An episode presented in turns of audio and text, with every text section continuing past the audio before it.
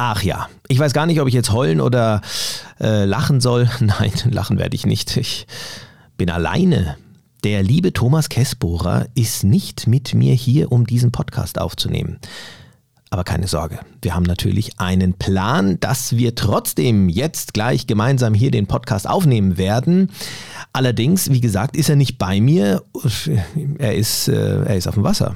Und das schon seit einiger Zeit. Wir hatten es ja in den letzten Podcasts schon angekündigt, dass der Thomas Einhand mit seinem Bötchen wieder für längere Zeit unterwegs sein wird. Aber wir haben natürlich auch die Möglichkeit, dass wir ihn jetzt gleich hier telefonisch mit reinholen. Und ich war auch in den letzten äh, Wochen das ein oder andere Mal auf dem Wasser segeln.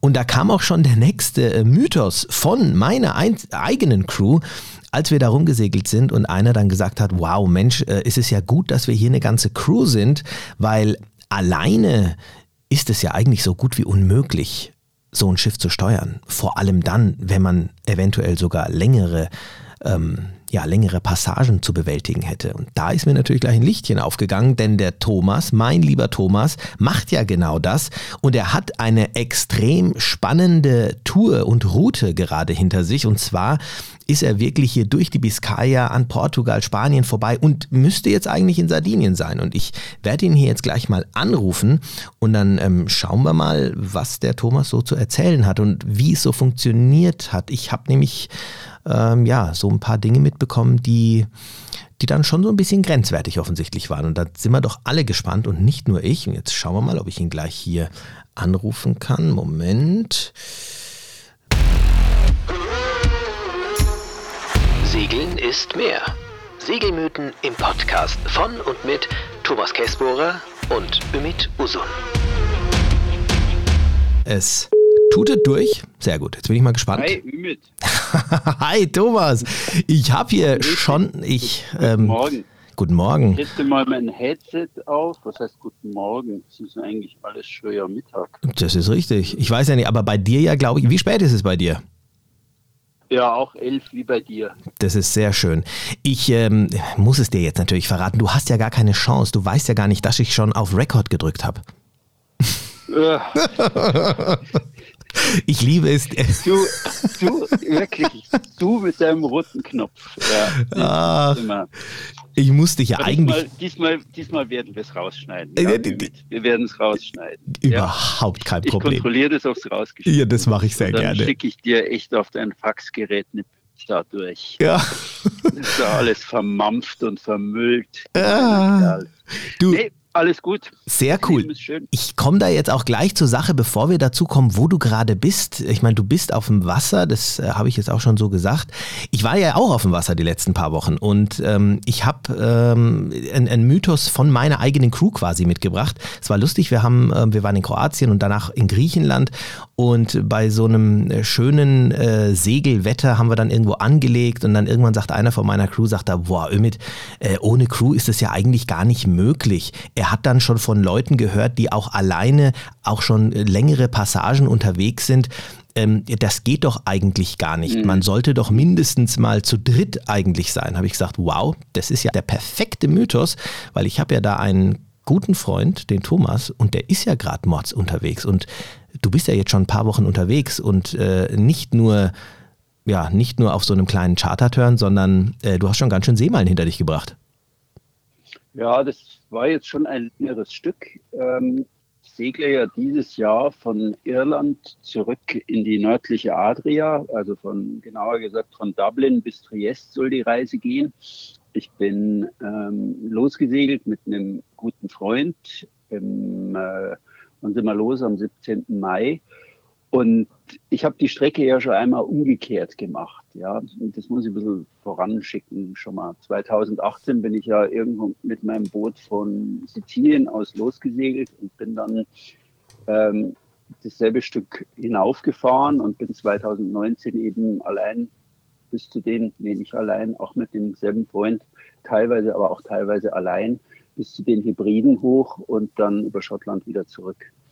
Ich segle eigentlich meistens allein und den Turn, den ich rauf gemacht habe damals, also hier von äh, Sizilien aus bis nach ähm, Südengland, den habe ich eigentlich ganz allein gemacht.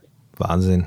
Und Ja, das, diese, muss ich erst mal sagen, diese Alleinsiegelei, ganz am Anfang, wenn ich das immer jemandem erzählt habe, die meisten Menschen haben da eher ablehnend reagiert und haben gesagt, naja, also hast du ein Problem mit Menschen oder bist du irgendwie sozial gestört? Oder, also da, da kann ich dazu sagen, dass. Bist du, bist du 70? Bist du nicht? Erdmann oder was bist du für einer? Ja. Oh Mann. Das, das erzeugt nicht nur Begeisterung. Ja, du wolltest was fragen. Nee, ich, ich musste jetzt nur lachen, weil ich weiß ja, dass du das nicht bist. Also du, äh, ich habe dich ja gern um mich rum und ich muss äh, ehrlicherweise auch sagen, so ein bisschen vermissen tue ich dich jetzt schon auch. Ähm, deswegen freut es mich jetzt umso mehr, dass wir äh, über diesen Weg der Technik ähm, äh, miteinander kommunizieren können, obwohl du ja echt weit weg bist. Ähm, ja. Aber natürlich muss doch so irgendwie was dazugehören. Also zum einen mal finde ich das interessant, dass es so ein bisschen die, die Einstellung natürlich offensichtlich die richtige sein muss, weil ähm, ich habe jetzt gerade auch mal so die Karte vor mir, wenn man sich das mal überlegt, äh, Irland, äh, ich meine, das ist ja mal ein Stück, ähm, Biscaya ist da dabei, du fährst am Atlantik, äh, Gibraltar, das, also das sind schon, ähm, das sind schon Begriffe, die bei einem Segler ja, schon so eine gewisse Performance im Kopf hervorholen. Und wenn du dann auch noch sagst, du machst das allein, und ich meine, du bist ja jetzt nicht irgendwie ein passionierter Weltumsegler, der jetzt die letzten 20 Jahre auf dem Meer äh, groß geworden ist oder so. Ähm, die, dieser Mythos oder diese Frage ist ja dann schon irgendwo berechtigt zu sagen, äh, geht es überhaupt? Kann man sich sowas überhaupt zutrauen oder, oder ist es nur was für Waghalsige?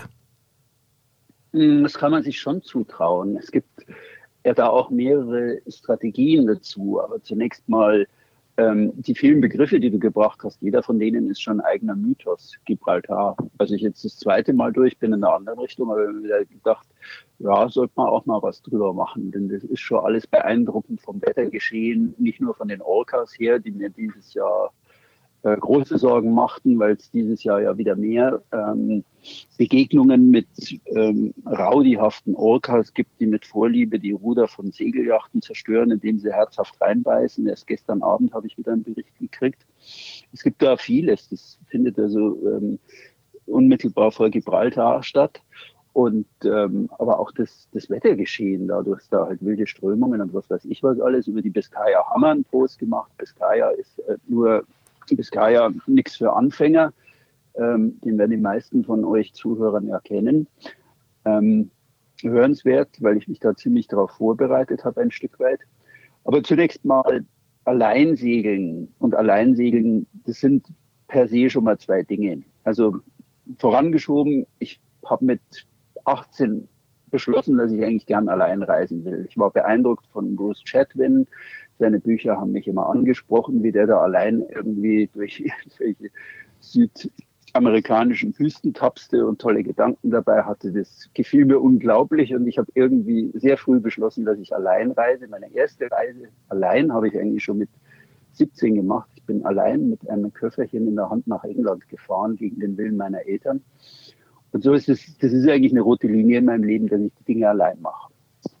Allein segeln ist eine andere Nummer, weil ähm, es ist wie im Bergsport. Bestimmte Sportarten sollte man eigentlich nicht allein machen, weil immer was passieren kann. Mein Freund Sven, der mich jetzt auf den ersten Etappen begleitet hat, ist passionierter Segler und passionierter Bergsportler. Also er segelt im Sommer und er geht im Winter gern leidenschaftlich Skitouren und beides macht er aus Prinzip nicht allein und sagt, das das geht nicht, das mache ich nicht. Also ich brauche schon die Redundanz. Ich habe mir das jetzt aber, weil ich seit 2014 eben intensiv allein segle, die erste Turn ist ja auch ein Buch entstanden, ein, ähm, einmal München Antalya bitte, ähm, habe ich das so genossen, dass ich eigentlich weiter allein segle und vielleicht kommen wir nachfolgend mal zu den Punkten, die da gut sind und die da schlecht sind und bis zu welchem Grad man das treiben kann und unter welchen Bedingungen man das treiben kann. Ähm, die ersten Etappen war ich also zu zweit. Deswegen habe ich eigentlich einen sehr guten Überblick. Ähm, auf meiner ersten, allerersten Reise, den ersten Turn 2018, habe ich eine relativ ähm, sichere Taktik gewählt. Ich bin die Strecke von Sizilien bis Südengland allein gefahren und habe das in kleinen Tagesschlägen von 30 bis 80 Seemeilen immer der Küstenlinie folgend gemacht. Ähm, meine Priorität war eine andere. Ich habe mich eigentlich, ja nicht nur eigentlich, sondern ich habe mich gar nicht auf den Turn vorbereitet. Das war Programm. gibt einen Schriftsteller aus den 90er Jahren, Paul Theroux, der ist immer so experimentell gereist, ist einmal ums Mittelmeer rum. Und der hat ähm, Bücher darüber geschrieben, wie das ist, wenn man einfach morgens sein Haus mit der Zahnbürste im Gepäck verlässt und irgendwo halt landet und dann irgendwo was. Ich wollte eine Paul Theroux-Reise, oder ich habe es auch anders genannt, mit einem Schiff so erleben, wie sie Menschen vor 2000 Jahren erlebten, die noch kein Internet, keine Bücher hatten. Ich wollte einfach sehen, was kommt und damit zurecht. Das kann man sehr gut machen, wenn man eben das in kleinen Tagesschlägen macht ähm, und wie gesagt, jeden Morgen irgendwo von der Bucht losfährt und jeden Abend in einer anderen Bucht ankert oder in eine Marina geht, wenn man wieder Wasser braucht. Oder gehe eigentlich nur in Marinas, wenn ich irgendwo drin was brauche oder wenn es gerade nicht anders geht. Aber da kann man das sehr gut machen. Es geht, die Grundregel ist, man fährt bei allen Verhältnissen, egal ob unter Motor oder Segeln. Man wird halt manchmal etwas überrascht, wenn man also, wie ich nicht weiß, was Races sind. Also, wie viele von unseren Zuhörern das wissen mit.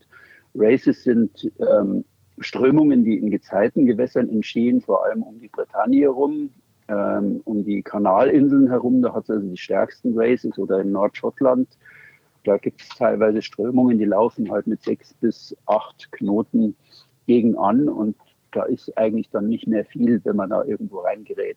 Wenn man also so eine experimentelle Reise macht, sagt, ich fahre jetzt einfach mal los und gucke, dann wird man halt öfter mal von den Gegebenheiten etwas überrascht.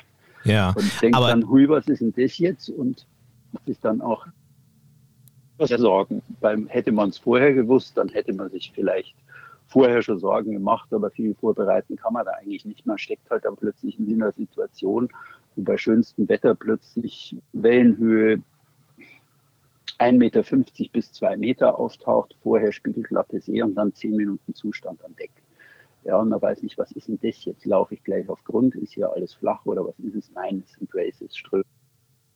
Und diese, diese Situation hattest du quasi auch, als du äh, an der Küste entlang ähm, gesegelt bist. Also das heißt, du hast dich auch ja, nicht, ja. nicht darauf vorbereitet, äh, wie die Gegebenheiten vor Ort sind, aber schon so ein bisschen Wetterkunde und sowas, dass du so zumindest äh, frühst mal geguckt hast, okay, wo, in welche Richtung fahre ich jetzt ja. gerade, was könnte mich da erwarten. Ich meine, das ähm, mit Sicherheit schon gemacht, aber ähm, so sagst du, war das eher machbar jetzt. Und da bist du von, was hast du gesagt, Sizilien aus? Ähm da bin ich von Sizilien aus nach Südengland gesegelt. Also Sizilien, Mallorca, ähm, Südspanien, Gibraltar, dann um Südspanien entlang, Portugal, äh, die ganze französische Küste entlang, habe einen kleinen Schlag eine Nacht über die Biscaya gemacht. Das war eher notwendig, weil ich immer Nordwind hatte und ähm, irgendwie immer auf dem Wetterfenster wartete, wo ich mal einen Südwest hatte und das war nur einmal und da habe ich dann so einen Schlag gemacht innerhalb von 24 Stunden. Das war eigentlich ganz gut.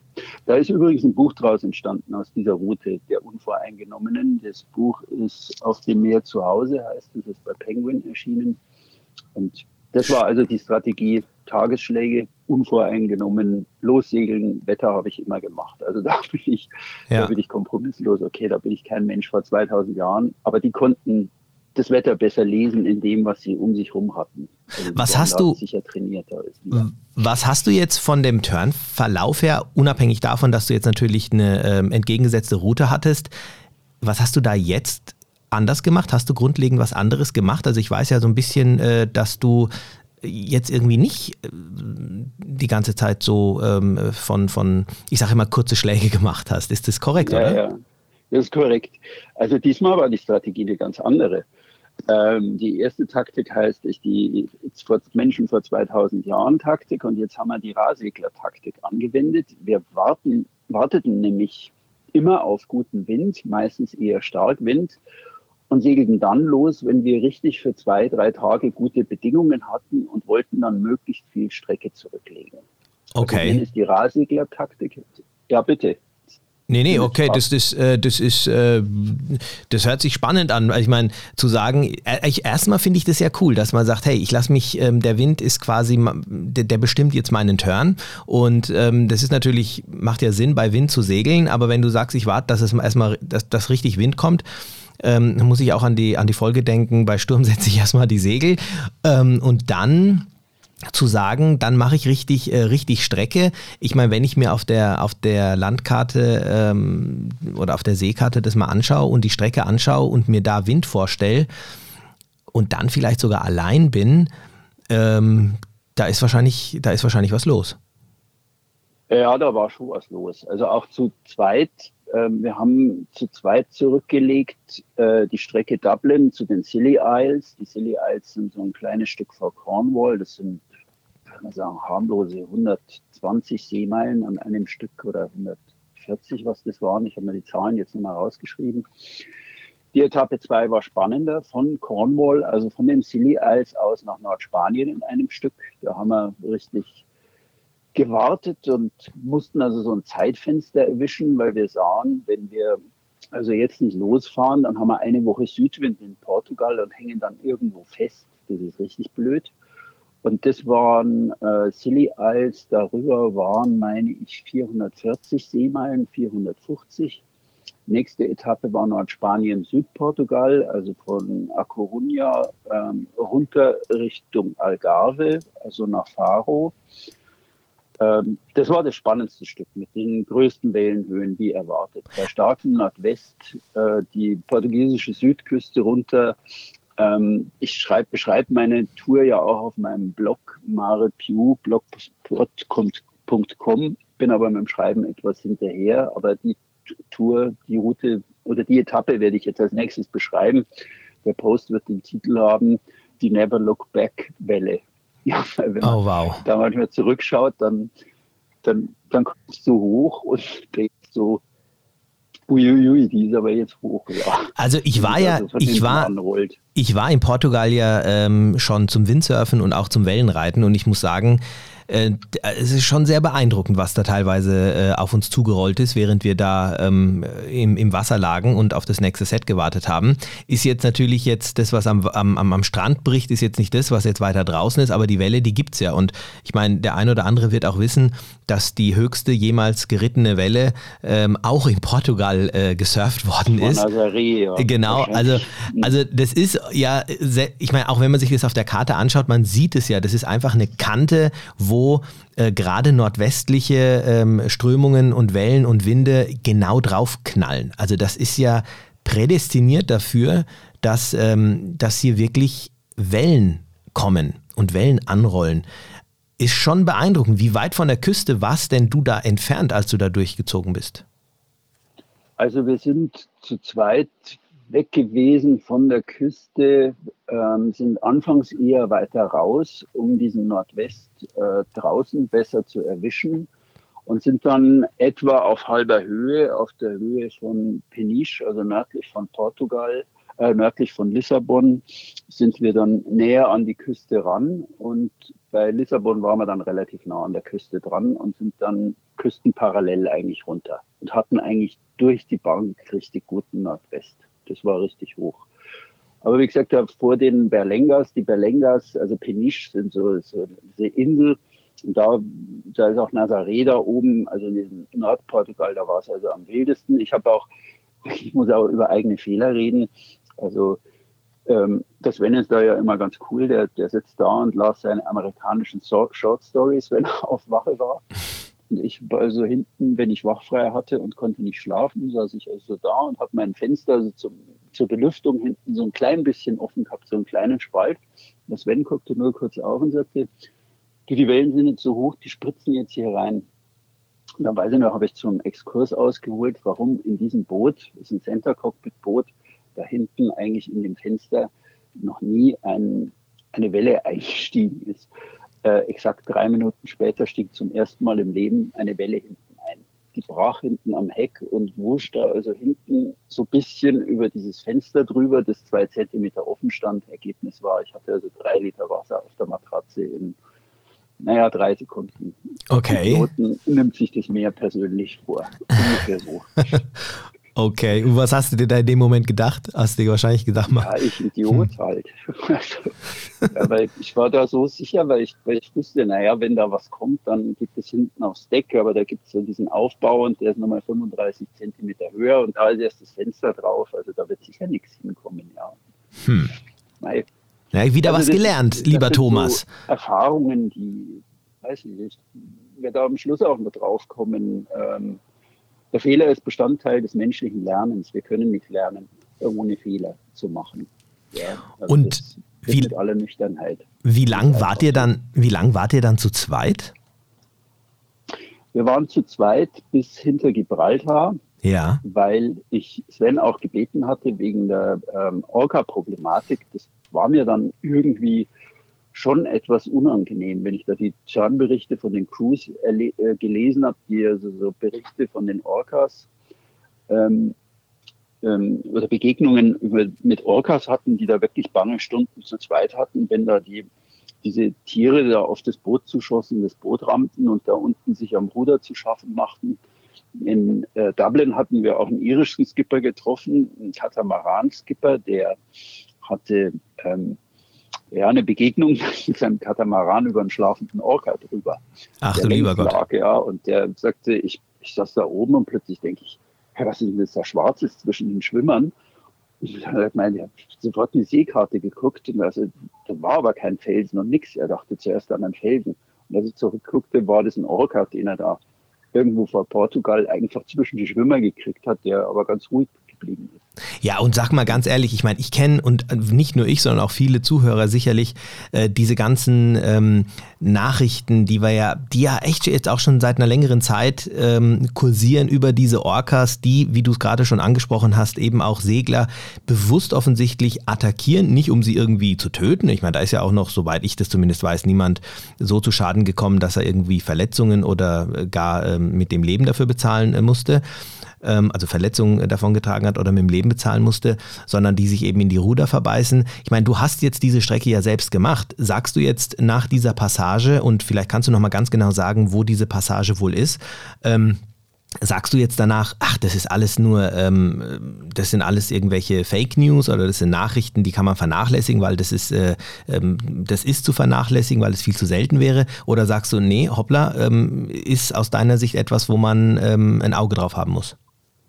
Man muss definitiv ein Auge drauf haben, weil es, ähm, wie gesagt, die, seit letztem Jahr haben sich in diesem Jahr die Zahlen von, ich nenne es jetzt wie die spanischen Naturschützer, solchen Begegnungen eigentlich ähm, nochmal erhöht und sie haben sich vor allem vom Gebiet her erweitert. Der letzte Bericht, den ich gestern gekriegt habe, war ein Bericht vor Peniche, also da, wo wir die, die Welle hinten hatten, wo ähm, sich ähm, ein oder zwei, drei, der war auch mit Fotos, wo sich drei ähm, Orcas haben sich einen Katamaran vorgenommen und ähm, am Ende blieb der Katamaran mit einem zerstörten Ruder zurück. Das andere war nur intakt. Also die Tiere haben gelernt, ähm, am besten schmeckt das Ruder oder am besten mache ich diesen Fressfeind, als solchen betrachten Sie so ein Boot offensichtlich. Am besten schalte ich diesen Fressfeind aus, wenn ich da in dieses Teil da hinten dran reinbeiße. Es heißt, vor dem Ort der Hauptbegegnungen in Barbate vor Gibraltar, da sei sogar eine kleine Industrie entstanden, wo die, die sich auf Ruderreparaturen und Bootsreparaturen spezialisiert haben. Boah, das finde ich ja hart. Da sehr, sehr viel passiert. Das ist ja, also ich meine, wenn das der Fall ist, dann, dann ist es offensichtlich wirklich so, dass da äh, viele Angriffe ähm, zustande gekommen sind. Aber ich finde es schon irgendwo auch faszinierend, diese Tiere, dass sie, ähm, dass sie wirklich nur diesen Zweck offensichtlich verfolgen, äh, zu sagen, ich schalte dich aus, ich kann das dadurch machen, indem ich das Ruder attackiere und dann äh, lasse ich dich wieder in Ruhe, weil ich meine, du kannst mich da, glaube ich, bestätigen. Ähm, du hast dich da ja auch wirklich sehr schlau gemacht und hast auch viel recherchiert, äh, dass, da, dass es da jetzt zu irgendwelchen ähm, der weiße Hai-Filme gekommen ist, dass die da jetzt irgendwie die Menschen attackiert haben, ist ja definitiv nicht der Fall. Also ich würde, nee, das, das machen die nicht. Also toll, machen die nicht. Ich bin nicht der liebe Gott, das weiß man nicht. Aber ähm, alles, was man jetzt weiß, ist, äh, dass die halt bevorzugt Yacht Schiffslänge 12 Meter angreifen. Also das ist so das bevorzugte Ziel und dass sie sich dabei eigentlich bevorzugt dem Ruder zuwenden. Ich habe einen Bericht gelesen, also die hatten eine schlimme Zeit, die waren so ungefähr zehn Orcas im Pärchen und die haben sie nur an Mast gekrallt, wie Odysseus, und waren also voll verzweifelt, weil die Tiere das Boot rammten und weil also nichts, was sie gelesen hatten vorher, auch wirklich irgendwie half und irgendwie dann, also das heißt, wenn man rückwärts fährt, das mögen sie nicht. Das heißt, wenn man ähm, den Motor abstellt und alle Geräte ausschaltet, das mögen sie nicht. Also da geben sie dann Ruhe. Bei dem Bericht gestern hat genau das zum Erfolg geführt, dass wenn man alle Geräte und den Motor abschaltet, dass dann Ruhe ist, dass sie dann die Aggression verlieren und weggehen. Aber es gibt bei gestern, schrieb dann, ich habe eine Viertelstunde den Motor ausgelassen und dann habe ich ihn wieder angeschaltet und dann waren sie wieder da und haben meinen Ruder kaputt gemacht. Hm. Also es scheint die dann irgendwie zu, sie scheinen es nicht zu mögen, ja. Und das scheint um, Theorie ist, es scheint um Thunfisch zu gehen ähm, da vor der Südküste. Was ich nicht verstehe, ist, dass sie nicht ins Mittelmeer reingehen, weil die großen Thunfischschwärme, gut, die waren früher im Mittelmeer, jetzt sind es nicht mehr, aber die traditionelle Route führte also vom Mittelmeer in den Atlantik und umgekehrt von den Thunfischschwärmen. Und dass die Tiere jetzt da vor Portugal eigentlich sind, heißt, dass sie eigentlich dieser alten Route folgen. Ja, aber du warst doch aber eigentlich auch, du warst doch eigentlich, eigentlich warst du ja ein gefundenes Fressen, ne? Mit deinem Boot, mit der Größe, danke, mit, der, mit der, mit der, ähm, mit der Route, die du da gefahren bist. Hattest du irgendein, ähm, irgendeine Begegnung aus der Ferne oder konntest du da irgendwas entdecken oder, oder hast du einfach nur mit Schweiß auf der Stirn diese Passage zusammen mit dem Sven dann ähm, irgendwie durchziehen können? Äh, wir haben uns sehr vorbereitet drauf. Es gibt eine Restriction Zone eben vor dem bereits genannten Barbate. Also der, die haben so ein, so ein Planquadrat abgesteckt. Also wenn man das im, im, im äh, Internet mal googelt, Orcas Barbate und äh, Orca äh, Encounters, also Begegnungen oder Orca Attacks, dann findet man diese Karte auch. Und wir haben zwei Strategien überlegt. Die eine ist, wir fahren ganz, ganz eng an der Küste also so ungefähr auf vier Meter kriechen wir da jede Bucht entlang. Oder Strategie 2, wir fahren ganz, ganz außen rum und machen einen ganz, ganz großen Bogen und das haben wir auch gemacht. Äh, sind also praktisch fast weit draußen, schon westlich vor Gibraltar, also näher an Marokko, ganz nah am Verkehrstrennungsgebiet, ganz ah. weit außen und auch nur tagsüber dann dahin gekommen. Wir hatten allerdings eine, eine Sichtung, also das war so am Vormittag und da schwamm, ähm, ich würde mal sagen, so 200, 300 Meter vielleicht entfernt, schwamm ein Orca auf uns zu. Äh, war eindeutig einer, schwimmen lustig, sind so richtig, also wenn es Delfinschwimmer gibt, so von diesem menschlichen Schwimmstil Delfinschwimmen, dann sind das eher die Orcas, nicht die Delfine, der schwimmt immer so rauf und raus und rauf. Und schwamm also auf uns zu, jetzt nicht aggressiv oder wütend, sondern im ganz normalen Tempo. Und hinter uns trainierte eine große spanische Fregatte. Ähm, da landeten dauernd Hubschrauber drauf. Die spanische Marine machte Manöver. Und er war nur 100 Meter weg. Und dann hat er eigentlich plötzlich abgedreht und ist dann Richtung spanische Fregatte. Ich glaube, er fand deren Ruder irgendwie dann reizvoller oder schmackhafter oder was weiß ich. Oh Mann. Hat dann einfach weggedreht und ist ja, also ich muss sagen, äh, wenn es diese Geschichten nicht geben würde, fände ich das ja ein tolles Spektakel. Ich würde mich ja freuen, diese Tiere zu sehen. Aber ähm, aufgrund der ganzen äh, Geschichten, die es da natürlich gibt, ähm, hätte ich das, äh, der, der, hätte schwimmen können, wie er will. Aber lustig wäre es mir wahrscheinlich nicht vorgekommen. Ich glaube, ich hätte da, ja, ich muss sagen, ich hätte da schon ganz schön Bammel, weil mit so einem ähm, angefressenen Ruder ist natürlich blöd, ne? Dann irgendwie so vorwärts zu kommen und so zu lenken, wie du dir das vorstellst. Also ich glaube, ihr wart wahrscheinlich glücklich, dass der von dannen gezogen ist. Ich war, ich war in dem Moment eher, vielleicht war ich müde oder was weiß ich. Äh, ich war eher so in der Situation neugierig, interessiert. Ich gebe aber gern zu, ich bin normalerweise kein cooler Hund. Also ich mache mir da schon gehörig ins Hemd. Aber in der Situation war ich jetzt anders, als ich erwartet hatte, eher neugierig und habe den so beobachtet und fand es einfach interessant, wie der da so schwamm und da so zielgerichtet jetzt irgendwo daherkam und ebenso zielgerichtet seine, seine Richtung geändert hat. Also war da im Beobachtungsmodus. Wahnsinn. Aber ich glaube, wenn der, wenn, wenn da ein Schiff, Fisch so auf dich zu oder ein Wal auf dich zuschwimmt, ähm, dann glaube sieht es nochmal ganz anders aus. Und wenn der das Boot rammt, da hätte ich dann gehörig einfach auch ähm, mehr ins Hemd gemacht. Und ja, wahrscheinlich auch. Wir haben gesagt, wir stellen die Maschine aus, wir stellen alle Geräte aus, wir machen alles aus. Das ist einer der Tipps. Wahnsinn. Genau. Ja, Ich meine, ihr wart ja da noch zu zweit ähm, und das ist ja trotzdem natürlich eine, nicht gerade eine große Crew, aber am Ende des Tages sind zwei Leute natürlich schon ähm, was, das ist Doppelte und doch nochmal was ganz anderes, glaube ich, als wenn man dann alleine ist. Wie war denn die ähm, Situation für dich, als dann auf einmal dein treuer Freund Sven, mit dem du diese ganze Passagen äh, durchgesegelt bist, mit den hohen Wellen, mit der Orca-Geschichte und die Sache mit Gibraltar, als der dann irgendwann von Bord ist, ist es so, dass du sagst, naja, ist genauso weitergegangen ähm, oder ist es doch nochmal eine andere Nummer, ganz allein dann auf dem Wasser zu sein, obwohl du es natürlich kennst? Ja, ist schon eine ganz andere Nummer nochmal, weil ich auch versucht habe, die Strategie de, der Rahsegler-Taktik äh, weiter beizubehalten. Also auf Starkwind zu warten und dann so lange Schläge, so 200, 250 Seemeilen-Schläge dann zu zweit zu machen. Ähm, Allein zu machen dann sogar? Die, die, es ist schon gut, zu zweit zu segeln. Ach, also ja. das, das würde ich immer wieder machen und auch Nein, Entschuldigung, du, du, du bist dann, du, du hast dieses, du hast diese, äh, diese, diese Taktik beibehalten und bist dann die 250 Seemeilen dann nicht zu zweit, sondern anschließend alleine auch gesegelt, immer am Stück? Ich bin äh, mit Sven bis Alicante gefahren, also hinter Gibraltar, weil der dann seinen Flug so geplant hat, dass er da zurückfliegt. Also ja. Von Alicante weg habe ich dann drei größere Etappen allein gemacht. Alicante, Mallorca sind etwa 200, 220 Seemeilen an einem Stück. Eine kleinere Mallorca-Menorca-Südspitze ist ungefähr 70 Seemeilen und ähm, jetzt ein, wiederum ein größeres Stück. Also allein bin ich von Menorca nach Sardinien, das sind ungefähr 220 Seemeilen.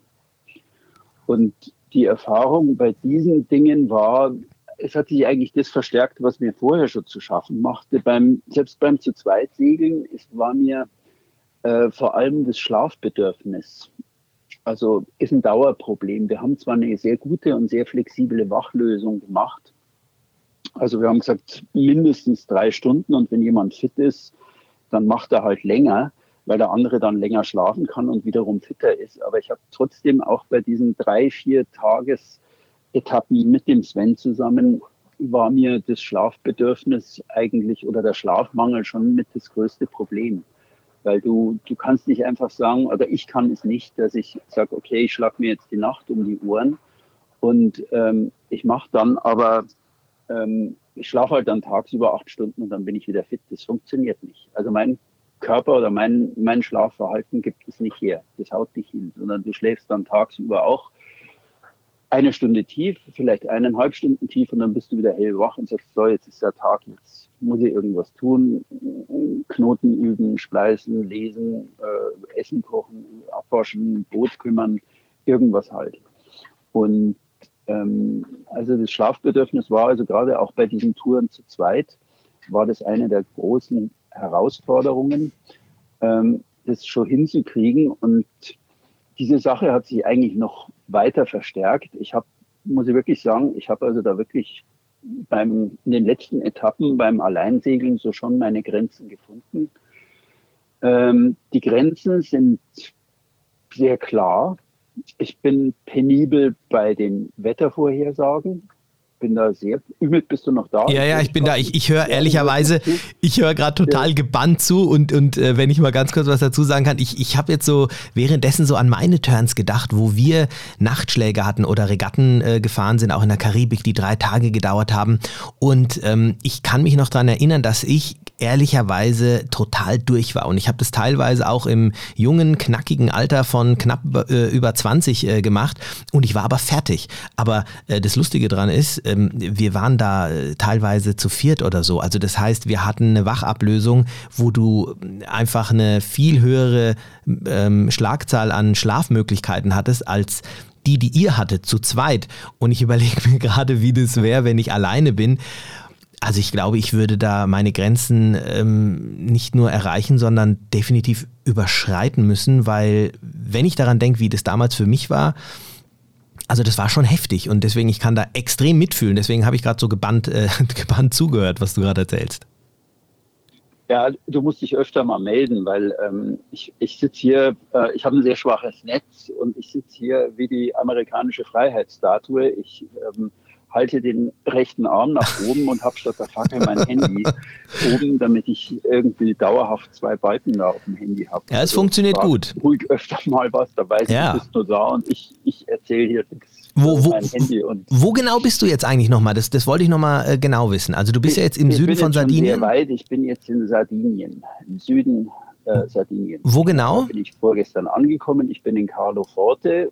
Ähm, ankere in einer kleinen Bucht in Carlo Forte und wo ist, schwach. Wo ist die wird. Bucht? Wo ist die Bucht? Ich bin nämlich gerade auf Google Earth. Pass auf, ich sehe dich gleich, ähm, wenn du ähm, winkst. Gucke einfach Westen. Im äußersten Südwesten gibt es eine kleine, zwei kleine Inseln, Sant'Antioco und dann San Pietro. Ja. Die westlichste vor Sardinien und da auf San Pietro heißt der einzige Ort, heißt Carlo Forte. Und, und da südlich bin ich gerade in der Bucht. Südlich, also in, im Süden. Ach, ich glaube, ich sehe dich sogar. Ich habe es jetzt mal ganz groß gemacht.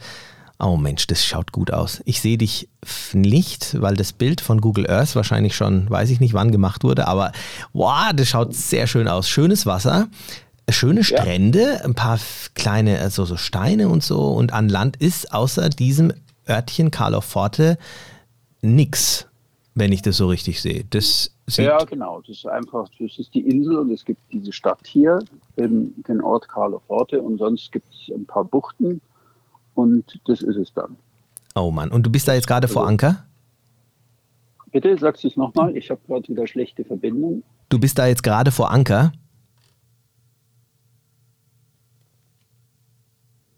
So, jetzt ist er gerade weg, aber gleich ist er wieder da. Nee, ich höre dich, ich höre dich. Jetzt irgendwie mal was tricksen. Ja, nee, ist ja gut. Ist so besser? Ja, jetzt höre ich dich wieder gut. Ich wollte nur wissen, ob okay. du da, ob du da vor die Anker liegst. Die Freiheitsstatue hat sich kurz gedreht. Ja, Finde ich gut, ja. So ist es einfach, wenn es äh, live ist. Du, äh, apropos, ähm, ich habe eine Idee. Ähm, weil wir jetzt gerade hier auch so mit, ach, live und so wie es ist, ist es halt, es ist ja alles schön authentisch und ich finde es ja auch, mir gefällt es sehr. Was hältst du davon, wenn wir eine, ähm, wenn wir eine eine Podca ein, einen Podcast machen, den wir live machen. Das heißt, dass all die Zuhörer ähm, live mit dabei sein können, wenn wir aufnehmen. Ich meine, das, was wir jetzt heute aufnehmen, können wir jetzt nicht, oder ist ja jetzt nicht gleich schon online. Aber wir könnten theoretisch einen Podcast machen, wo unsere Zuhörer sich per, ähm, ja, per Mitteilungen an uns wenden könnten und sogar Fragen stellen könnten. Also wir haben es ja noch nicht gemacht, aber ich würde es gerne mal probieren, weil es geht nämlich über unseren Podcast-Anbieter. Und ähm, da müssten wir uns nur einen Termin aussuchen, wo wir das machen. Und, das ähm, ist cool. Also damit äh, befreist du mich vom Problem der guten Nachricht am Ende jeder Sendung. Wir könnten wirklich sagen, das ist die gute Neuigkeit des Tages. Wir machen mal einen Live-Podcast, wo die cool. Zuhörer wirklich gleich Fragen stellen können und äh, dann wirklich zum relevanten Thema einfach nachfragen können. Finde ich gut super. Du, dann pass auf, dann, dann nageln wir uns jetzt gleich mal fest. Ähm, wir Warte machen das. Mal, ich bin noch gar nicht fertig. Hier, ich wollte das erzählen. Nein, nein, das, du, ich bin, ich, wir, wir, ähm, das, das ist schon richtig. Wir machen auch noch weiter. Ich wollte nur ähm, eins fixieren. Wir werden jetzt noch nicht äh, während unseres äh, Gesprächs jetzt rausfinden, wann wir das machen. Aber ich, wir, wir machen nach unserem Podcast, den wir jetzt heute machen, für all diejenigen, die jetzt nur vielleicht bis jetzt zugehört haben oder nicht bis zum Ende hören, deswegen wollte ich das jetzt schon mal ein bisschen vorgreifen. Ah, okay. Ähm, dass wir auf jeden Fall die nächste Folge live machen. Ich sag mal, dass die circa in einer Woche dann live ist. Wir könnten das, ich könnte mir jetzt vorstellen, dass wir das vielleicht an einem Sonntag ähm, spät Nachmittag machen oder so. Und die genaue Uhrzeit, die werden wir zwar jetzt noch festlegen und die schreibe ich dann in die Beschreibung rein. Was hältst du davon? Und dann kann jeder, ja, der jetzt diese Folge hier hört, sieht dann in der Beschreibung oder kann nachschauen, wann wir live sind und kann dann, ich glaube, man ähm, sollte sich, damit man hier ähm, auch Fragen stellen kann, einfach bei Podbean, das ist ein Podcast-Hoster ähm, ähm, ja, und auch ein, ein Tool wie jetzt iTunes und Spotify etc. Und wenn man bei Podbean ist, es kostet auch nichts, kann man unseren Podcast quasi auch live verfolgen. Also das werde ich dann alles in diese Beschreibung reinschreiben, aber das haben wir jetzt schon mal soweit festgehalten. Ähm, das finde ich cool, oder freue ich mich drauf. Und dann gehen wir jetzt wieder quasi zurück zu dem Thema, dass du nachts äh, zu wenig Schlaf bekommen hast. Genau, also Grenzen des Alleinsegelns. Ähm, das eine ist wirklich äh, der Schlafmangel. Da werde ich noch einiges dazu erzählen oder so ein paar Beispiele bringen. Ähm, und das andere ist, was mich eigentlich überrascht hat, ist eigentlich gerade, also wenn man so segelt, dass man auf stärkeren Wind wartet, äh, ist, das hat mich verblüfft, die Ungenauigkeit von Windstärkeangaben bei den Wetterberichten. Okay, was also nutzt, was nutzt du da? Zum Beispiel auf der Überfahrt von Menorca nach äh, Sardinien hatte ich so Ansage ähm, 15 bis 22 und oder 18 bis 25 ja, Knoten. Okay. Und ich habe also drei verschiedene Wetterberichte. Also für so, so längere Etappen nehme ich mir wirklich drei verschiedene Wetterberichte vor. Ich nehme, jetzt kommt sicher die Frage der Zuhörer, welche nimmst du? Ich nehme Windy, ich nehme Meteo Marine de France, weil die sehr, sehr gut sind. Teilweise kennt man eigentlich in deutschen Bereichen weniger Meteo Marine. Und das dritte ist natürlich das altvertraute Passage Weather. Und äh, ich war überrascht, die lagen alle drei daneben, weil ich teilweise zum Beispiel zwischen äh, auf dem Stück zwischen Alicante und Mallorca bin ich nachts um zwei in den Inseln zwischen Ibiza und Mallorca hatte ich plötzlich fetzen Böen, die eigentlich nirgendwo verzeichnet waren. Ähm, ich wusste, ich bin in einer unstabilen Wetterlage unterwegs. Es war eine große Gewitterfront, vor der ich hersegelte. Die reichte von Algier bis Madrid. Und die war aber sehr stabil. Die stand auf dem Fleck. Also die hat sich eigentlich nicht bewegt sondern immer, wenn ich halt in Landnähe kam, in Ibiza, an irgendeinem Kap vorbeikam, hole ich mir den letzten Wetterbericht und habe also dann immer geguckt, wo steht die jetzt gerade. Und sie war sehr stabil, also die kam nicht, aber es gab dann trotzdem Auswirkungen, dass ich nachts irgendwie muss ich ja schlafen, schaue mein Radio, Radar nachts sowieso an.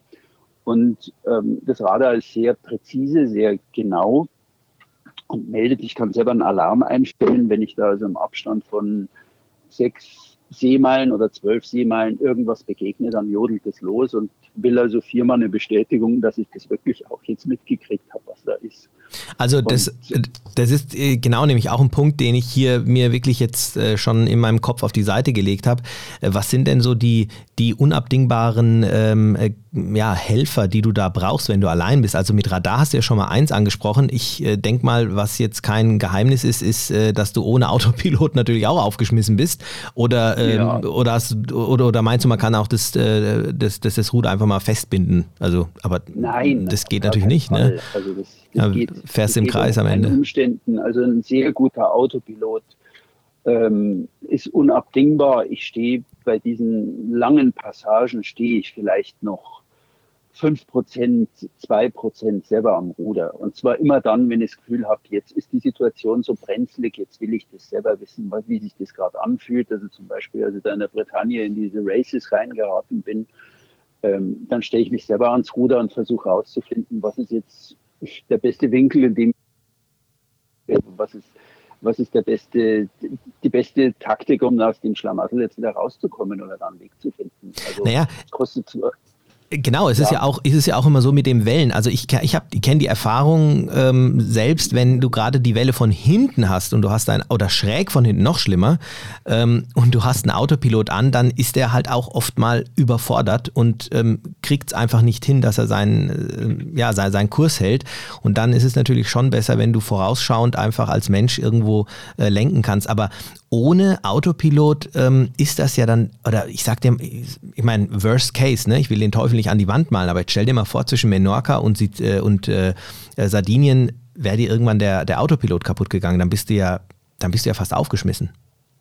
Nee, also ähm, du stellst dich selber dann hinter Steuer oder Variante 2, du drehst bei, ja, um zu schlafen. Also du, du, wenn, wenn du genügend Leerraum hast, dann, dann würde ich immer beidrehen und dann wirklich eine längere ähm, Zeit schlafen mal, um wieder fit zu werden. Also und dann müsste man wirklich halt den Autopiloten austauschen, wenn man einen dabei hat und gucken, wo der Fehler ist. Aber toi toi toi bisher, also mein Schiff ist besser als sein Skipper muss ich immer wieder sagen. Das coole Aussage.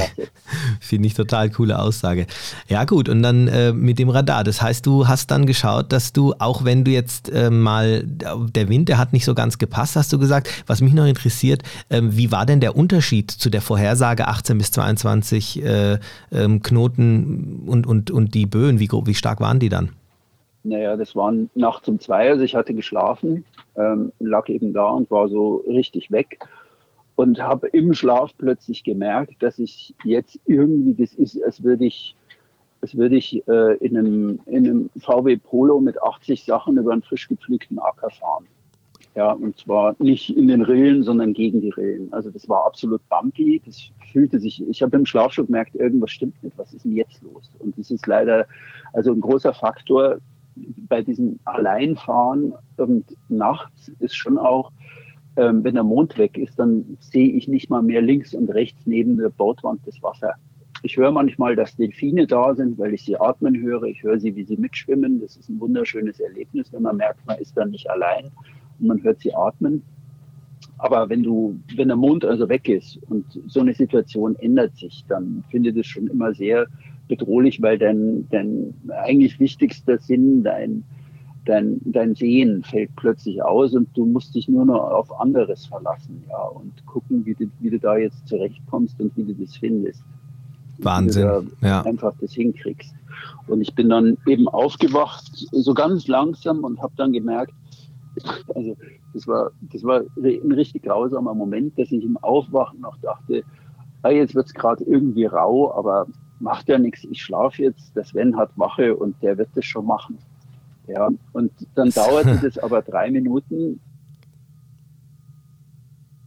Gott, vor drei Tagen, du bist jetzt allein. Du musst es jetzt tun oder niemand anderer tut's. Und dann bin ich aufgewacht und in dem Moment fegte das dann schon mit 30, 35 kamen so Böen. Also ich hatte, musste zwei Versuche machen, um beizudrehen, um richtig treffen zu können. Oh wow. Und das ist, das ist dann halt von, von Tiefschlaf auf Beidrehen ist irgendwie blöd, ja. Ja. Das ist schon. Ähm, Nee, das ist ähm, schon, das hört sich schon, äh, es hört sich schon nach, Kapitel. ja, es hört sich schon aber, nach Action an, auf jeden Fall. Aber ja. man wird dann schon schnell wach. Also das kann ich auch versichern. Da ist man dann schon relativ schnell wach und dann die, die Handgriffe, die funktionieren dann schon. Und dann also hat man halt irgendwie so sieben Minuten Zustand an Bord, bis man die Segel gerefft hat und dann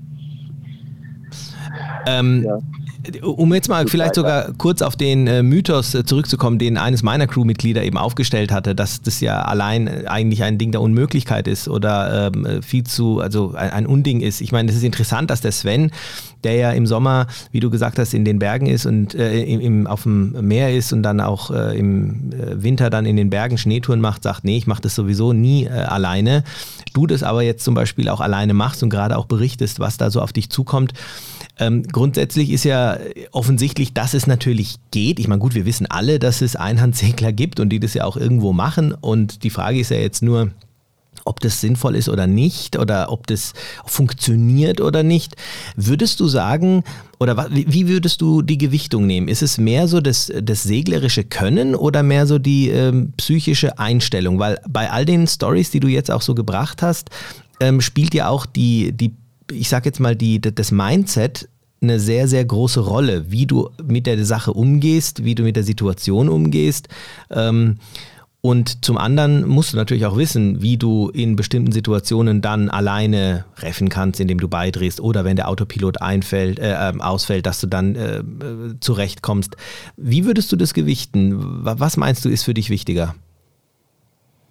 Du meinst äh, seglerisches Können versus Motivation und Mindset oder ja. Grad der Motivation oder ja weniger deine Frage noch mal. also äh, zum einen das seglerische Können und zum anderen ähm, die psychische ähm, die psychische Einstellung zu diesen ich sag mal, Extremsituationen, wie ich damit umgehe. Also ähm, Thema Angst, Thema ähm, diszipliniert sein, Thema, ähm, wie du mit Schlafmangel umgehst. Das sind ja alles Dinge, die jetzt weniger körperlich, sondern mehr geistige, ähm, ja, ja, mehr Geistiges von einem abfor äh, also, ja, abfordern oder abverlangen.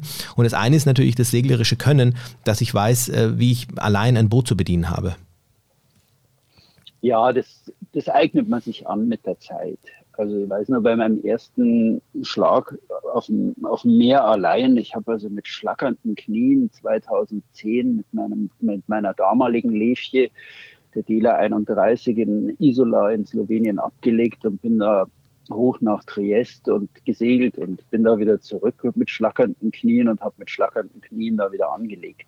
Also man, man lernt sowas. Also man muss sich da schon einen Ruck geben und sagen, jetzt tu es mal allein. Auf der anderen Seite, immer wenn ich mit meiner Frau gesegelt bin, die liebt das Meer, die ist wahnsinnig gern auf dem Meer, aber sie ist alles nur keine Seglerin.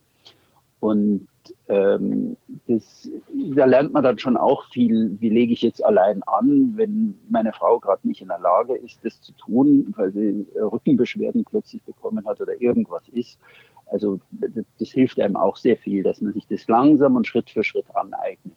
Also man sollte, wenn man, wenn man sowas vorhat, sollte man es wirklich langsam probieren und sich da langsam ranfummeln und man kommt dann schon auch in die ersten Gewitter mal allein und ähm, hat da so seine Sorgen. Gewitter kann so sein, kann so sein, da kannst du alles erleben, ja. Aber, und was ist eine harmlose Nummer sein und kann auch stundenlang gehen. Ja, aber, aber meine Frage, was du als, ich sage jetzt mal, als einfach wichtiger erachten würdest, würdest du sagen, okay, wenn du jetzt schon mal segeln kannst, dann, ähm, dann taste dich ran und dann wird so das, äh, ich sag mal, die Einstellung immer mehr wachsen und, und da kannst du dich rantasten? Oder sagst du, naja, bevor du, äh, in erster Linie ist es mal wichtig, dass du, dass du dass du die richtige Einstellung mit rannimmst und äh, dann kannst du den Turn äh, seglerisch so gestalten, dass du eben äh, Schritt für Schritt äh, dich den, den Herausforderungen, den seglerischen Herausforderungen eben stellst, ob du jetzt zum Beispiel in Küstennähe segelst oder jetzt weiter draußen. Gibt es da irgendwas, wo du sagst, oder, oder sagst du, beides ist gleich wichtig?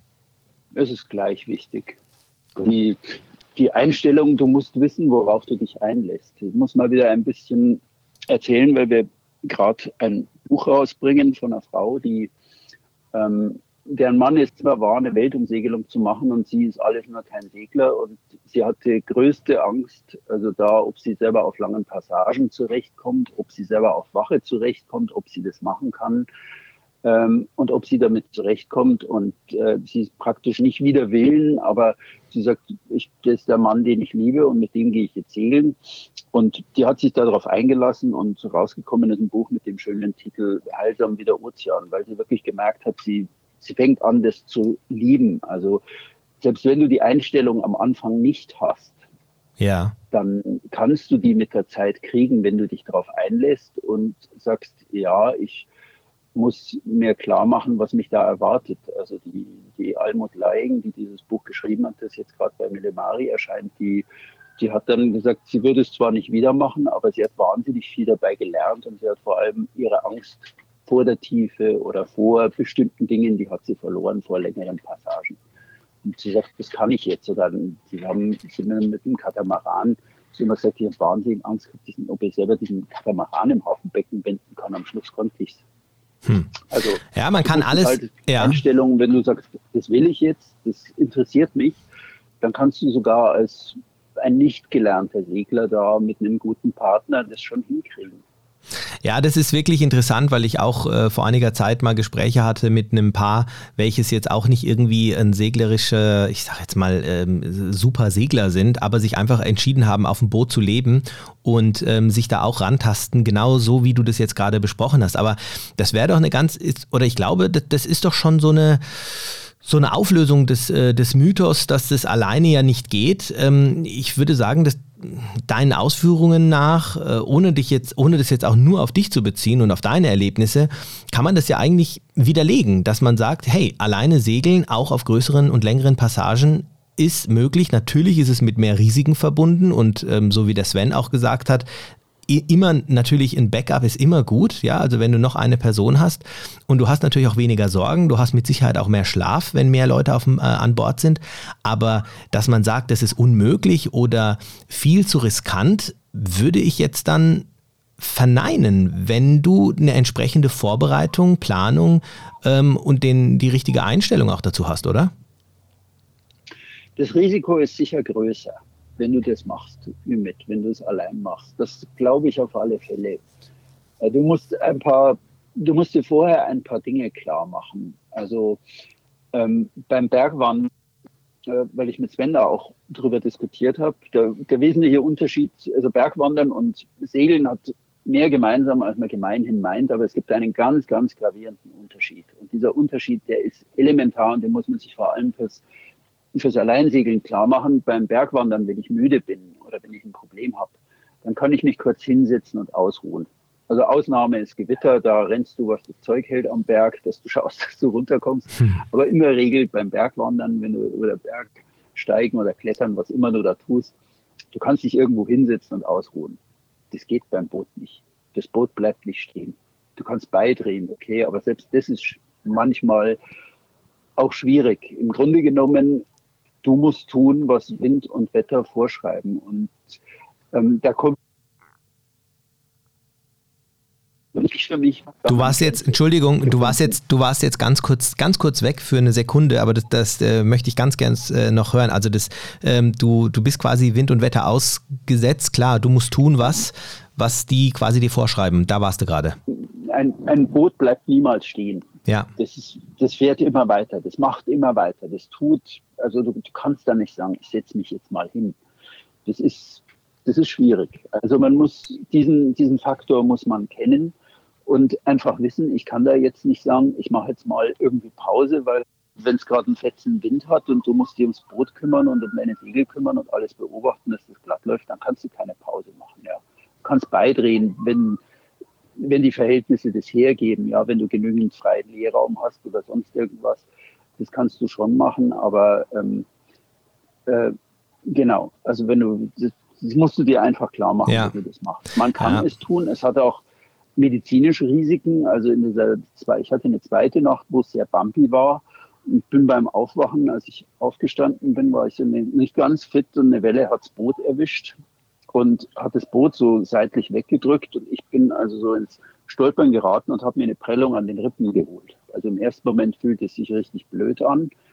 Und du musst einfach wissen, also das ist der Faktor zwei, ähm, du musst höllisch aufpassen, dass du selber intakt bleibst. Du bist das wichtigste Crewmitglied an Bord. Hm, Und das Einzige. Ausfällst, ist es richtig blöd.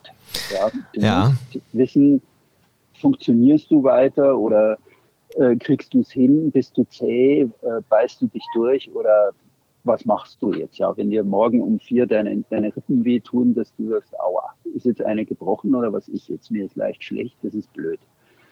Also das, dieses Risiko muss man einfach ganz klar sehen. Wenn man es so extrem macht, wenn man tagsüber eben an der Küste entlang segelt, in den äh, 30 bis 80 Seemeilen Etappen, ähm, das glaube ich ist ganz in Ordnung. Da kann man das alles gut abschätzen, aber auch da ist die Verletzungsgefahr sehr gegeben. Man muss höllisch aufpassen und jedes Manöver und jeden Griff eigentlich dreimal vorher überlegen. Also ich ja. sehe auch genau diesen Punkt als größte Herausforderung, dass man sich selbst nicht aus den Augen lässt. Und ähm, also ich, ich sage das oder ich meine es so, wie ich sage. Und äh, diese, diese Faktoren, die mit Schlafmangel etc. dazukommen, die ähm, tragen da natürlich nicht positiv dazu bei, dass du auf dich acht gibst, weil, wie du es gerade schon gesagt hast, ich meine, eine Verletzung kann da wirklich verheerend sein. Und auch wenn du äh, andere Krankheitsbilder irgendwie ähm, auftauchen sollten bei dir und du irgendwo mitten auf dem Meer bist, ist es natürlich schwierig. Ich meine, es gibt ja so ein paar tolle Helferchen. Ähm, wir haben ja ähm, mit unserer Agentur Charter by Yachting auch eine enge Verbindung zu Garmin, das ist ja ein enger Partner. Die haben zum Beispiel auch so ein kleines ähm, äh, Gerät, das heißt InReach Mini. Ich finde es ja faszinierend, weil das hat diese, diese Satellitenübertragung eben und du kannst quasi über so einen SOS-Knopf äh, Hilfe herbeirufen, indem du dann direkt, ob du auch, äh, selbst wenn du über Bord gehst, mitten im Meer, äh, hast du hier eine, eine Möglichkeit, eine SMS zu schicken, ähm, die dann gleich beantwortet wird von einem äh, Rettungsteam, ähm, ähm, wo du dann, wenn du das bestätigst, die dich dann irgendwo retten können. Ähm, also ich würde persönlich ohne so etwas gar nicht solche Reisen machen, weil man hat ja auch nicht überall Netz. Ähm, Gibt es da irgendwas, wo, wo du nutzt oder wo du sagst, ähm, oder, sagst du, nee, komm, ähm, braucht man nicht, weil, ne, wobei, das, das kann ich mir nicht vorstellen. Also ich, ich finde es wirklich sinnvoll, dass man da irgendwie für den Worst Case ausgestattet ist. Ja, es ist, das hat zwei Seiten. Also ich weiß nicht, ob ich es will, dass sich dass sich Menschen in Gefahr bringen, nur weil ich jetzt meine, ich müsste jetzt hier allein rumkrauchen.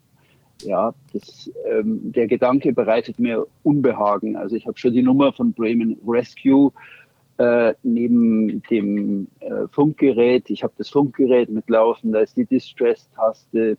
Also es gibt ja viele solche Dinge, aber mir persönlich war der Gedanke also immer sehr, sehr unangenehm, wenn ich sagen müsste, also nur weil ich jetzt meine, so das machen zu müssen, ähm, bringen sich andere Leute mitten in der Nacht in Gefahr oder, oder machen dann was. Ich habe eigentlich schon den, den Willen und den Ehrgeiz, dass ich dann denke, ich muss dann schon selber damit zurechtkommen und irgendwie versuchen, das so gut zu machen, wie es immer geht. Und ja. Ich weiß aber auch, dass es Momente gibt, da ist halt irgendwas, was größer ist, als du es bist. Genau, also so sehe ich das da auch. Da wirst du darauf angewiesen sein, dass dir jemand hilft.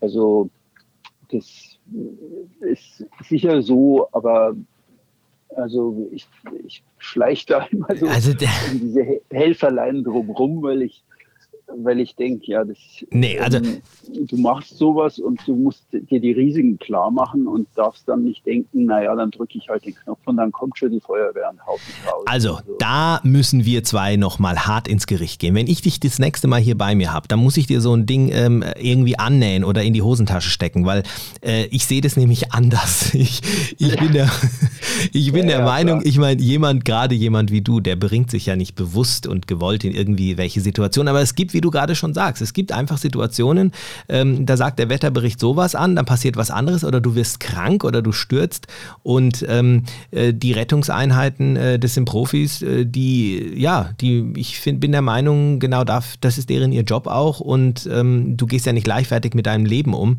Ähm, und ich finde, so eine Technik sollte man auf jeden Fall nutzen. Also da werden wir uns auf jeden Fall noch äh, unterhalten. Aber ja, äh, Thomas, das ist äh, ich hänge an deinen Lippen, du hast es gemerkt, ähm, auch wenn ich dich jetzt hier nicht direkt vor mir habe, sondern uns einige viele Kilometer voneinander trennen.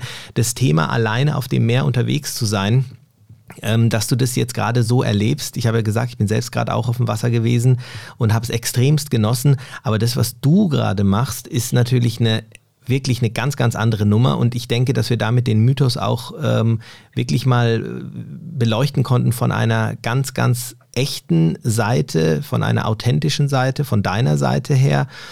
Und ähm, das, damit hätten wir das Thema, glaube ich, auch ganz gut abgefertigt. Ähm, trotzdem noch mal ganz kurz, wie geht es denn jetzt weiter bei dir? Also ich habe jetzt mich zwei Tage ausgeruht, also auch das ist ein Learning wenn du zwei Tage Schlafmangel hast, brauchst du mindestens zwei Tage, bis du wieder einigermaßen auf dem Tritt bist. Also mir geht es genauso, wie du gesagt hast. Ich war mit 40, habe ich beschlossen, nicht mehr nachts zu segeln, weil es mich zwei Tage kostet, bis ich wieder auf den Beinen bin. Aber schon droht der nächste Zeitdruck wieder. Ich habe von Sardinien, will ich jetzt weiter nach Sizilien, sind 150 Seemeilen, ein 24-Stunden-Schlag. Aber ich habe nächste Woche überhaupt keinen Wind. Also wenn ich jetzt aufgelegt habe, werde ich eigentlich schnellstmöglich aufbrechen, um hier nur irgendwie ums Eck rumzukommen und dann langsam die nächste Woche da irgendwie westwärts zu kleckern. Ich will ja nicht unter Motor fahren, sondern möglichst viel segeln. Das habe ich bisher mit Sven zusammen auch hingekriegt. Aber ähm, vor Ende nächster Woche werde ich hier nicht weiterkommen. Ich habe Zeit, endlich meine Posts zu schreiben und werde ein bisschen posten über diese Reise und dann nach Sizilien und von Sizilien weiter nach äh, zum Stiefelabsatz und vom Stiefelabsatz weiter nach Westgriechenland, vermutlich Kefalenia. Das wird nochmal ein 150 Seemeilenschlag übers offene Meer. Und dann langsam nordwärts nach Kroatien, um für mein Buch zu recherchieren oder mein, meine beiden Kroatien-Turnführer und die neue Ausgabe dann im November und Dezember vorzubereiten und dann will ich eigentlich Anfang Oktober wieder im Hafen sein in der Nordadria. Also so ist der Plan. Wow, cool. Also das heißt auf jeden Fall, dass wir in den nächsten, ähm, in den nächsten Ausgaben für, ach ja, an, an all diejenigen, die jetzt zuhören im Endeffekt, äh, wirklich noch viel auch live von dir von vor Ort erleben werden. Wir werden ähm, uns die Themen selbstverständlich weiterhin ja auch von, von euren Vorschlägen rausnehmen. Das heißt, wenn ihr ein paar Vorschläge habt und sagt, Mensch, wie ist es mit dem einen oder anderen Mythos, äh, könnt ihr den mal behandeln, dann nehmen wir uns den gerne vor. An dieser Stelle wirklich auch vielen, vielen Dank an all die E-Mails, die wir bekommen. Bitte seht uns, äh, ja, also nicht böse sein, wir können nicht alle, ähm, alle Mythen, die ihr uns vorschlagt, jetzt äh, uns vornehmen, aber die sind bei uns schon in der Timeline. Das heißt, es kann dann vielleicht ein paar Wochen oder vielleicht auch ein, zwei Monate dauern, bis wir äh, eure Vorschläge dann hier auch behandeln. Das hat jetzt natürlich extrem gut gepackt und deswegen habe ich mich mit meinem Vorschlag von unserem Crewmitglied so ein bisschen reingemogelt, weil es einfach jetzt mit deiner, ja, mit deiner aktuellen, äh, mit deinem aktuellen Turn hier, mit deinem Vorhaben sehr gut zusammengepasst hat. Und ja, ich bin mal gespannt. Also ich wünsche dir auf jeden Fall, dass du weiterhin hier ähm, immer mindestens eine Handbreit äh, Wasser unterm Kiel hast, dass du da gut vorankommst, dass du vor allem gut zum Schlafen kommst, lieber Thomas, und dich ja. nicht in eine Notsituation bringst. Tu mir den Gefallen. Und wir bleiben ja sowieso in Kontakt. Also das ist ja, das ist ja jetzt so ein paar größere Schläge hast du und ich sag mal von, von Griechenland Richtung Kroatien wirst du wahrscheinlich sowieso immer so mehr oder weniger in Küstennähe bleiben. Ja, ähm, dann in Kroatien schon, aber ich habe heute einen Wetterbericht von Kroatien gesehen. Da ist im Moment äh, über der Mitteladria ist es sehr instabil. Die haben heute Wettervorhersage, ist auch klar, 40, 45 Knoten Wind. Oh, okay. Irgendwo, also 30 bis 40, aber im Velebit natürlich. So, Thomas, du bist weg. Bist du wieder da? Du musst deine Freiheitsstatue. Wieder, jetzt, jetzt wieder. Deine, deine Freiheitsstatue. Ja, ich den Arm jetzt wirklich ja. ganz hoch. Jetzt bin ich wirklich die Hafeneinfahrt von New York. Äh, lustig. Ähm, ja. Genau. Im Wellebit-Kanal ähm, ist da natürlich mehr. Da war gerade der letzte. Die, die mhm. Langfahrer unterschätzen immer Kroatien habe ich, haben Lynn und Larry Parder in ihrem Sturmtaktik-Handbuch geschrieben. Ja, da haben wir doch auch schon mal, haben wir auch schon mal drüber gesprochen. Wir ne? haben den Post ja auch dazu ja, gemacht ja. über Kroatien als Einsteigerrevier, dass das eigentlich nicht so der Fall ist. Also, liebe Leute, die ihr gerade in Kroatien seid, passt auf, schaut täglich in den Wetterbericht. So schön das Meer da ist, das kann biestig werden. Vor allem jetzt kommen im Juli und August die kritischen Monate. Ja, also bitte nochmal den Podcast hören über warum Kroatien kein Einsteigerrevier ist. Ähm, das, ich hoffe, er hilft weiter. Ja, offensichtlich haben die, also es, der wird auch sehr fleißig gehört und klar, ist natürlich ein Revier, welches von den meisten Charterseglern auch genutzt wird. Und es ist wirklich äh, spannend, weil wir da eben diesen Mythos äh, Einsteigerrevier, ja oder nein, wirklich mal auf den Prüfstand gehoben haben und mal geguckt haben, äh, was spricht dafür, dass es eins ist und was vielleicht auch nicht ganz so oder worauf man achten sollte. Ähm, und da hast du ja auch mit deinen Büchern mit dem Revierkompass äh, Nord und, und auch Süd ähm, wirklich auch viel dazu beigetragen, dass man hier auch die einzelnen ähm, Häfen, die einzelnen Ecken auch nochmal wirklich kurz und knackig zusammengefasst hat und einfach mal dargestellt hat, was dich dort erwartet. Also an dieser Stelle auch nochmal ein großer ähm, wirklich Rat an all diejenigen, die dort ähm, segeln. An unsere Kunden geben wir diese Informationen sowieso weiter. Ihr findet auch die Daten zu den Büchern in den Links unten bei uns äh, im Podcast. Also ist auf jeden Fall ja ein schönes Revier, was dich jetzt auch wieder erwartet. Du bist nur in schönen Revieren unterwegs. Du machst dir eine halbe Weltreise in meinen Augen. Ja, und wenn ich noch ein Fazit jetzt zum Schluss abgeben sollte, als ich meiner Frau das gestern alles erzählt habe, was mir da so alles an Fehlern unterlaufen ist, hat sie gesagt, sie wusste eigentlich immer, dass ich ein Adrenalin-Junkie bin. Also ich habe mich nie so gesehen. Aber wann ist es jetzt eigentlich mal vorbei damit? Und dann habe ich gesagt, nee, allein segeln ich kriege immer noch mehr zurück vom Meer, als ich einstecken muss. Und ähm, es ist die Sache einfach wert. Es ist für mich die tollste Art des Reisens. Stark. Ich äh, finde ich total stark. Und Thema Adrenalin-Junkie, äh, ob du dich so siehst oder nicht, äh, das definiert sich immer durch die Taten, die man macht. Und ähm, das, was du gerade machst. Mich nie so sehen. Ja, nie, vielleicht. Genau, es ist die Definition. Hinterm Sofa verschwunden ist, wenn Tarzan lief. Also es war mir immer alles zu aufregend. Das ist ja geil. Ich bin hinterm Sofa verschwunden, wenn Tarzan lief. Das finde ich gut. Ja, aber ich glaube, Tarzan Tarzan hätte sich kaum getraut, ähm, auf dem Boot alleine zu sein und dann alleine auf einem Boot äh, da durch die Welt zu segeln. Da hast du dem Tarzan auf jeden Fall einiges äh, voraus, dass du das machst. Aber es ist genial, es würde mir ähnlich gehen. Ich, ich, es geht mir ähnlich, auch wenn ich jetzt diese Art von Turn so noch nicht gemacht habe.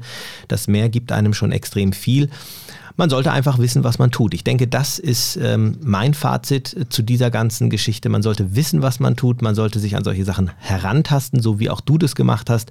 Es ist nichts, was man nach ein paar Charter-Turns jetzt irgendwie mal als fixe Idee ähm, umsetzen sollte. Auch sowas gab es natürlich schon. Also Wilfried Erdmann, wir kennen ja die Stories, der hat sich dann irgendwann mal ein Bötchen gekauft und hat gemeint, er kann jetzt mal äh, über den Atlantik oder so. Hat er dann auch gemacht. Hat auch geklappt.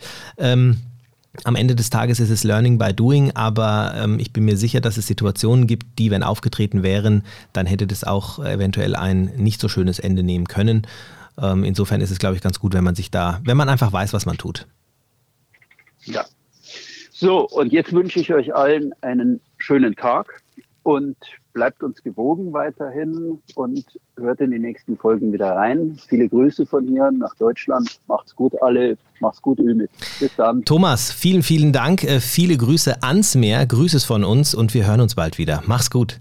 Ciao, ciao. Bis bald. Ciao. ciao.